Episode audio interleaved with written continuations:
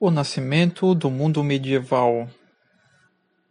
Caros alunos, nesta aula vamos fazer uma introdução a respeito do período medieval.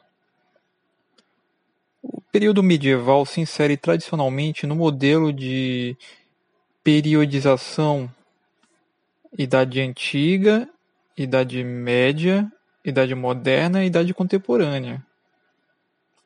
Esse modelo de periodização foi elaborado inicialmente na modernidade europeia, mais precisamente na era da Renascença e do Iluminismo.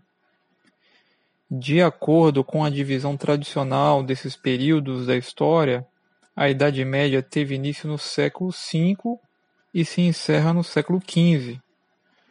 Mas o historiador Jacques Legoff discorda parcialmente dessa periodização e defende que a idade a ideia de que a Idade Média apenas se encerrou no século XVIII, com o início da Revolução Industrial.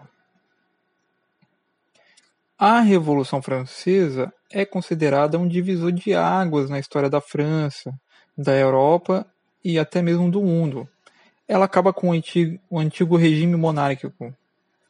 E depois da Revolução Industrial, acaba com o sistema chamado feudal, que é o próprio símbolo da Idade Média. No século XVIII, começam a ser construídas e utilizadas máquinas cada vez mais eficientes, e são inventadas técnicas de produção cada vez mais rápidas. Essas técnicas da Revolução Industrial substituíram o modelo feudal e se constituíam das relações feudo-vassálicas e toda organização de uma sociedade católica na qual alguns oravam, trabalhavam e outros guerreavam. Agora vamos entender um pouco sobre as relações de suzerania e vassalagem. No período medieval, a divisão ocorria do seguinte modo: no topo encontravam-se os nobres, em seguida os pequenos nobres, e mais baixo, nobres menores. Lá na última camada estavam os camponeses, que não possuíam terras, uma vez que é necessário lembrarmos que os camponeses trabalhavam na terra e os nobres eram responsáveis pela, pela força militar.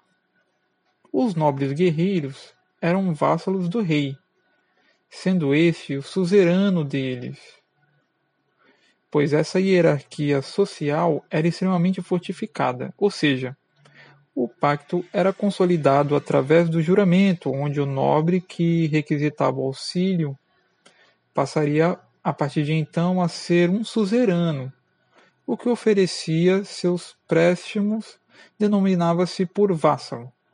Então o vassalo devia serviço militar ao seu suzerano, sendo dessa forma obrigado a disponibilizar suas tropas sempre que houvesse necessidade, por outro lado, o suzerano deveria garantir a proteção de seu vassalo e ceder uma parcela de sua propriedade para ele.